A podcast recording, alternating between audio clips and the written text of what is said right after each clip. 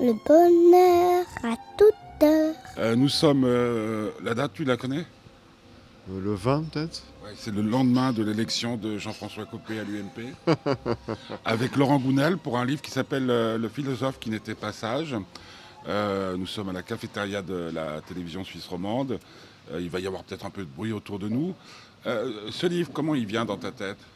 Comment il vient, comment il est venu, comment l'histoire est venue? Ah, J'avais envie d'écrire sur nous, sur nous dans le sens sur notre... Sur toi et moi, tu veux dire Ah oui, mon cher. J'ai envie d'écrire sur notre, euh, notre, notre société, notre modèle de société. Euh, L'idée étant que euh, si on n'a pas vécu à l'étranger, et encore à l'étranger, on, on a exporté notre modèle un peu partout, donc si on n'a pas vécu à l'étranger dans un pays où, qui aurait une culture très différente de la nôtre, on n'a pas forcément conscience de notre culture. Un peu comme un, poisson qui n'a pas conscience de l'eau autour de lui.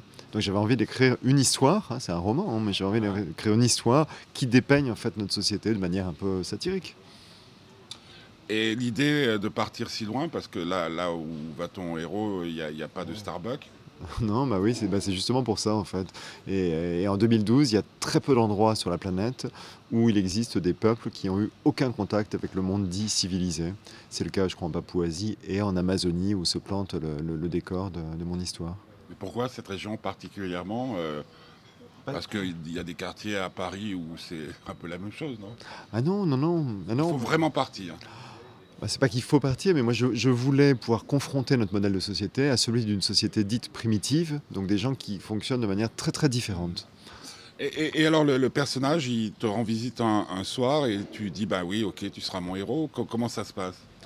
Eh bien, en fait, j'avais. euh, je, peux, je peux raconter le speech en deux mots, hein, sans, sans trop dévoiler l'histoire. J'avais envie d'écrire euh, une histoire de quelqu'un qui euh, s'adresse à, des gens, à un peuple heureux. hein, donc, dans l'histoire, on dit que c'est le peuple le plus heureux de la Terre, et qui veut les rendre malheureux, et qui, pour ça, leur apprend à devenir comme nous. Voilà, c'est l'histoire que j'avais en tête. Et donc, le, le- personnage de, Sandro, il m'est apparu comme ça, parce que Sandro, c'est un jeune philosophe, mais un philosophe d'aujourd'hui. Donc, en fait, c'est un- c'est quelqu'un qui, qui maîtrise la théorie, les théories philosophiques, mais il ne vit pas en philosophe comme les philosophes vivaient il y a 2000 ans, hein, dans, dans la Grèce antique. Et, et donc, ce gars-là euh, a perdu sa femme, qui était journaliste, qui, Tiffany Tiffany, et Tiffany était partie euh, faire un reportage sur, sur euh, ce peuple-là parce que c'était euh, le peuple le plus heureux de la Terre, et elle, elle est morte sur place. Quoi. Et lui, il les croit, croit ces gens-là responsables de sa mort, et donc il veut se venger, et c'est pour ça qu'il va, il va modifier leur mode de vie, il va, il va leur inculquer un certain nombre de choses comme euh, la, la jalousie, l'individualisme, euh, l'envie, la, la cupidité, des- des- et toute une vision de la vie qui, qui- qui ressemble un- un petit peu à la nôtre. Et là, il y a une femme. Et là, il y a une femme, voilà, il y a cette, euh, cette jeune indienne, Elianta, qui va, qui va résister, qui va, qui va essayer de sauver son peuple. Et, donc, on va avoir euh, non seulement la confrontation entre deux mondes, mais aussi tout simplement la, la rencontre entre un homme et une femme. Ouais. Bah, je dirais que c'est presque ça le, le- le- le sujet du livre, non? Enfin, c'est peut-être moi qui l'ai vu comme ça. euh, et un jour, une femme, c'est Florent Pagny qui chantait ça. euh, Oui, oui, Ma- oui. ma- Met sa main dans la vôtre. Oui, oui, oui, oui. C'est la chanson, puis, et puis ça, ça, ça colle assez à votre récit. Oui, oui, oui.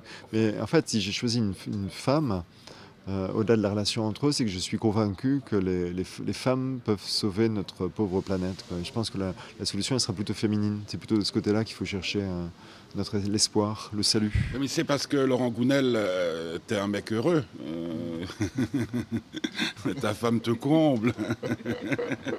Donc tu peux imaginer ça. Parce qu'il y, a- il y a Jacques Brel, je sais pas si tu te rappelles, Jacques Brel qui disait euh, Et les femmes ne ressemblent qu'aux femmes, et d'entre elles, les connes ne ressemblent qu'aux connes, si bien que je ne suis pas certain, comme chante d'incertain, quel soit l'avenir de l'homme. Oui, oui. Et ta- et ta question, ouais. c'est- ouais, mais est-ce que vraiment tu crois à ce que tu dis? Ah, c'est parce que tu es vraiment amoureux, euh, que tu es vraiment heureux, que tu te permets de dire que la femme peut être l'avenir de l'homme. Oui, je suis heureux et amoureux, mais c'est pas la question en fait. La, la question, elle est que les, les, les valeurs actuelles de notre société qui posent problème, selon moi, sont des valeurs typiquement masculines. Et je pense par exemple à, à l'individualisme et la compétition. Les femmes, par nature, sont beaucoup plus dans la, dans, dans- dans la coopération, dans la- dans l'accueil de l'autre, euh, dans l'amour, je pense, sont les valeurs féminines. Eh, c'est beau. Et, et- et ta femme, que- que- et ta femme, parce que elle a un rôle très important dans ta vie. Quand, euh, quand tu lui dis, je vais raconter l'histoire d'un homme qui a perdu euh, sa bien-aimée, qui va vouloir bousiller la société, qui, qui- dont- qui a l'impression qu'il a tué, et il va rencontrer une autre femme, elle dit, Youpi, tu as raison. Qu'est-ce qu'elle dit? Par rapport à cette histoire? Par rapport à cette histoire qui, quand même, euh, c'est. c'est- Mais il va, il va- il- San- Sandro tombe sur une autre Ah femme. ouais. et- Ah oui, mais il est veuf. hein. Il est veuf depuis plus d'un an. Donc... Ah, donc pour être heureux, il faut tuer sa femme. non, c'est pas ça. Non, mais, mais je- en fait, je comprends pas bien. Non, mais ce que je veux dire par là, c'est quand même l'histoire d'un homme qui part à la découverte, euh, euh, enfin, qui part à la découverte, qui, qui quitte quelque chose pour pouvoir euh, faire, le, faire le point. Ah, En fait, il- lui, il est, il est malheureux, il est même plus que malheureux. Il est, il sa vie est dévastée, il est désespéré depuis la mort de sa femme. Il va là-bas pour se venger, c'est pas noble. D'ailleurs, il cesse d'être philosophe. là, pour- Ah, il est pas sage. hein, il est pas sage du tout, voilà, exactement. Il va, il va là-bas pour se, pour se venger. Et, euh, et, et là-bas, en effet, il va rencontrer euh, Elianta. qui- Mais Elianta, finalement, c'est une jeune femme qu'on peut imaginer à l'alphabet. hein. Elle, elle vit, elle vit dans la jungle. Sauf Mais la façon elle- dont tu l'as décrit, on sent qu'elle a d'autres arguments. Ouais, mais elle, elle, elle vit, elle vit dans la jungle, certes, mais pour moi, elle vit en philosophe. Alors que Ouais. lui, qui est officiellement philosophe, il a le titre de philosophe, il vit pas du tout comme un sage. quoi. Hein, Il a de belles théories dans la Attends, tête. d'où- ma question, la réaction de ta femme quand tu, quand tu écris, euh, parce que tu- elle lit ce que tu écris ou Ah pas oui, oui, bah, c'est ma première lectrice. Ouais, tu Donc qu'est-ce qu'elle dit Bah, écoute, pour C'est la- indiscret ou- Non, non, c'est pas du tout indiscret. Bah, pour l'instant, elle aime ce que j'écris.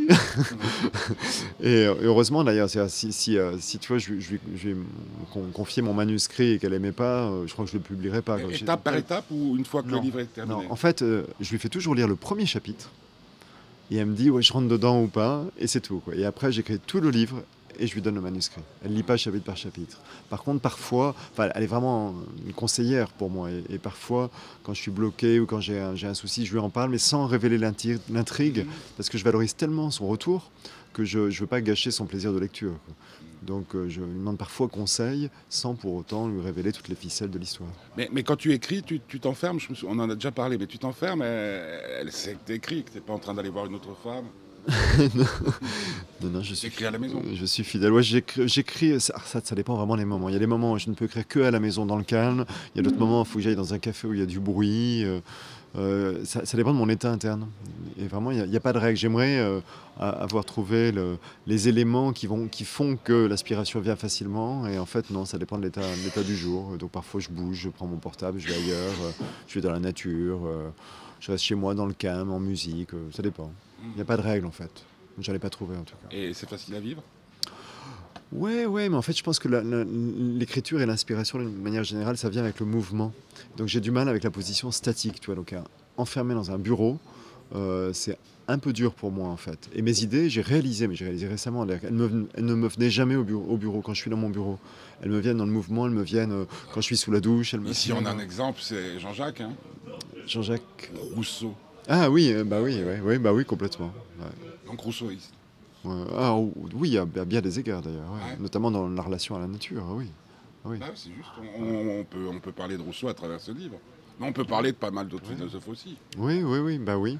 Notamment de Marc Aurèle, par exemple. Ouais. Et oui, et des, des stoïciens. euh, Les stoïciens, on pourrait parler d'Épictète. euh, Et moi, je, en ce moment, je suis assez branché stoïcien, parce que j'ai un peu le sentiment que les stoïciens euh, portent- sont porteurs d'un message qui est précisément ce dont on manque aujourd'hui dans notre société. Mais C'est peut-être les premiers cheveux blancs aussi. Ah oui, sans doute, oui, oui, ça, ça aide, oui, oui, complètement. euh. Mais la, la philosophie aide- aiderait à vivre ou pas? Selon, t- selon toi Ah bah, selon moi, c'est le seul intérêt de la philosophie d'ailleurs. Pour moi, la, la- la- la vraie philosophie pose la question du comment vivre. Et c'est bien, c'est bien ce qui, selon moi, d'ailleurs, intéressait les philosophes il y a 2000 ans, dans la Grèce, antique. Pas forcément les philosophes d'aujourd'hui qui, qui sou- souvent n'ont de philosophes que le titre et les diplômes, d'ailleurs, hein, même si je valorise par ailleurs le savoir. hein. Mais, euh, mais pour moi, la seule question qui vaille, c'est comment vivre. Et c'est une question qui m'obsède euh, depuis euh, 26 ans, un peu, 23 ans exactement. Pourquoi cette différence de 3 Euh, parce que en fait j'ai 46 ans, donc 46 moins 23, ça fait 23. Et à 23 ans, j'ai vécu la crise de la cinquantaine. Ça promet, hein? Ouais. Qu'est-ce que, Quelle est la suivante? Parce qu'elle a créé... Ouais, il- la cinquantaine, c'est c'est la mort. Bah peut-être, bon, faut pas dire ça. quand même. Bah oui, on s'en approche quand même. Mais J'aurais peut-être pas dû venir. hein. Non, non, mais c'est l'interview du matin, chagrin. Et ouais. C'était marrant parce que j'étais dans ma voiture euh, pour venir ici. Et euh, Genève est une ville tellement inventive que maintenant on met plus de temps pour aller d'ici où on est à chez moi que depuis Lausanne, je pense. Enfin quoi, ça dépend des jours. Et je disais, euh, bon, ok, je vais euh, prendre un avion et je vais partir euh, où va ton personnage. Et peut-être que toute ma vie va changer. C'est c'est une possibilité, ça. c'est- Écoute, Parce que toi, tu es bien Ouais. ancré dans la société maintenant. Écoute, d'abord, je, je, je vis pas vraiment comme tout le monde, tu vois. J'ai Oui, pas, de télévision, je. Tu Ouais, vois. tu vas à la télévision. Bah ouais, mais c'est, c'est- ouais, mais je, je me regarde même pas passer ensuite, mais ça faut pas le dire. mais non, vraiment. Je mieux des fois. bah, sans doute, oui. Non, non, parce que c'est pas marrant, non seulement pour toi, mais pour celui qui t'interviewe. Pourquoi? Parce que Laurent, Laurent Gounel est un, un type qui vend des livres par euh, un. Donc il est obligé d'être euh, gentil. Oh, alors là, euh, c'est Il y a mal. des gens vraiment très méchants avec toi? C'est mal connaître les journalistes français, que- enfin les journalistes en général sont des gens libres, d'ailleurs, et toi le premier. que tu, tu poses pas que des questions qui vont dans le sens, qui brossent dans le sens du poil. hein. Non, non, euh, pff, ah non alors, je, je pense vraiment pas que c'est parce que j'ai beaucoup de lecteurs qu'on m'invite, si tu veux. Non, non, non, je pense, enfin, j'espère que Oui, non. mais la sortie d'un nouveau. Écoute, euh, tu, tu- tu citais tout à l'heure un de mes potes. euh, la, la sortie d'un Gounel, c'est comme la sortie d'un jardin. Maintenant, on, on l'attend. on- Est-ce qu'on t'attend- t'as le sentiment qu'on t'attend plus au contour qu'avant? Qu'on attend plus Au contour, c'est-à-dire, tu sais, comme les chanteurs de rock qui font un premier disque génial, c'est Ouais. fabuleux, puis après les inrecuptibles. Écoute, je sais pas, par contre, ce qui est vrai, c'est que moi, pour la première fois, j'ai ressenti une, une sorte de pression que je me donnais tout seul quand j'écrivais ce livre. Et alors, je l'avais pas du tout ressenti pour le deuxième, malgré le succès du premier. Et en fait, c'est une pression qui est liée à une, une sorte de- de- d'obligation de, loyauté que je me donne vis-à-vis de mes lecteurs.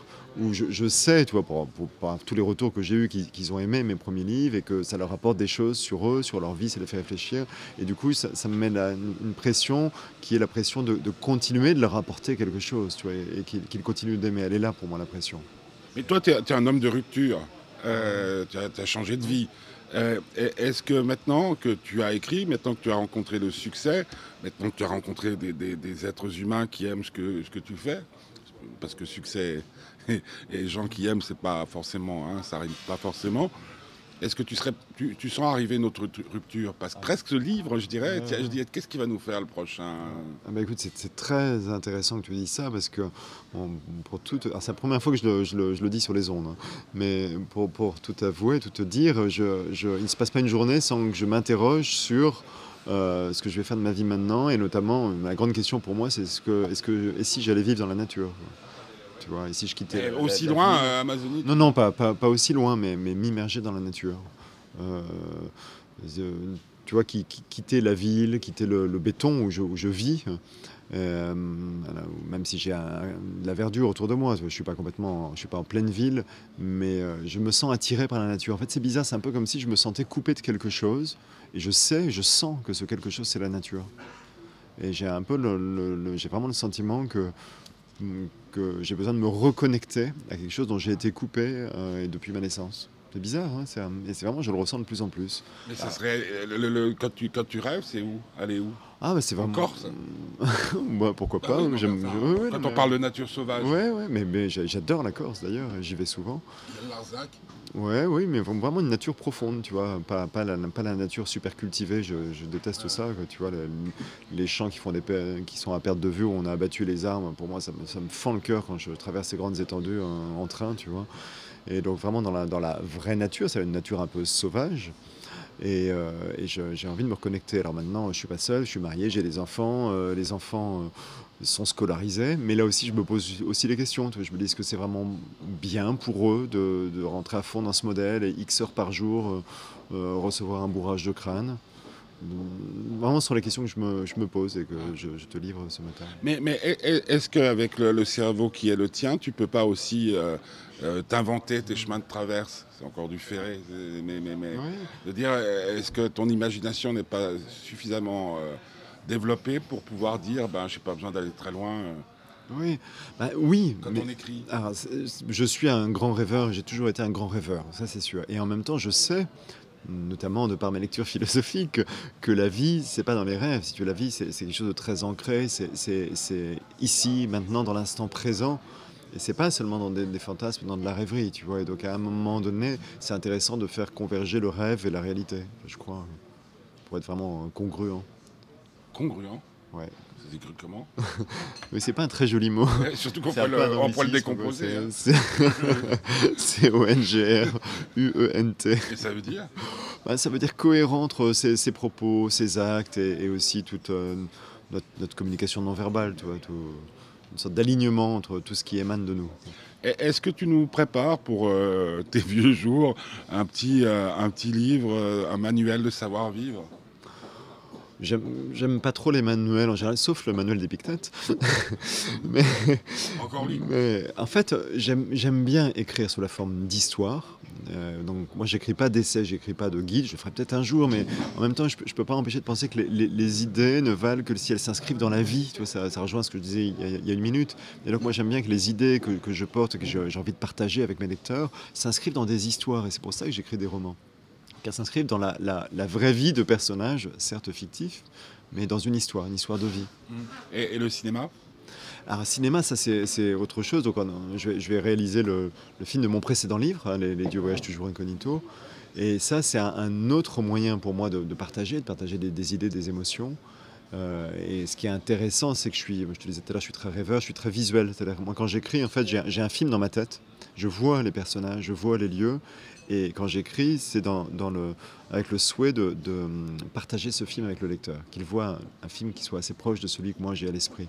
Et donc là, avec le cinéma, bah, j'ai l'occasion de, de créer un film qui dépeigne mon film interne, du moins j'espère. Alors il y aura évidemment des contraintes de, de décor, de d'acteurs qu'il faudra trouver qui ressembleront pas forcément au personnage Ouais, que moi parce j'ai à dire, ouais. Et là, elle est devant un, un arbre de 150 mètres de haut. euh, et là, il faut le construire. Et voilà, c'est ça. Donc y, il y a des contraintes matérielles, malheureusement. Mais c'est une belle expérience. Puis c'est une aventure humaine aussi. Euh, Écrivain, c'est très seul comme métier.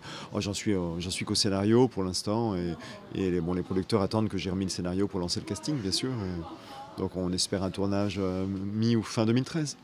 Oh, ça va encore. Oui. C'est pas un horizon trop lointain. Non, non, non, non, non, non. Là, ça va être un cha- sacré changement de vie. Oui, en bah, équipe, oui, euh, exactement. Parce que écrivain, c'est vrai que c'est très, très solitaire.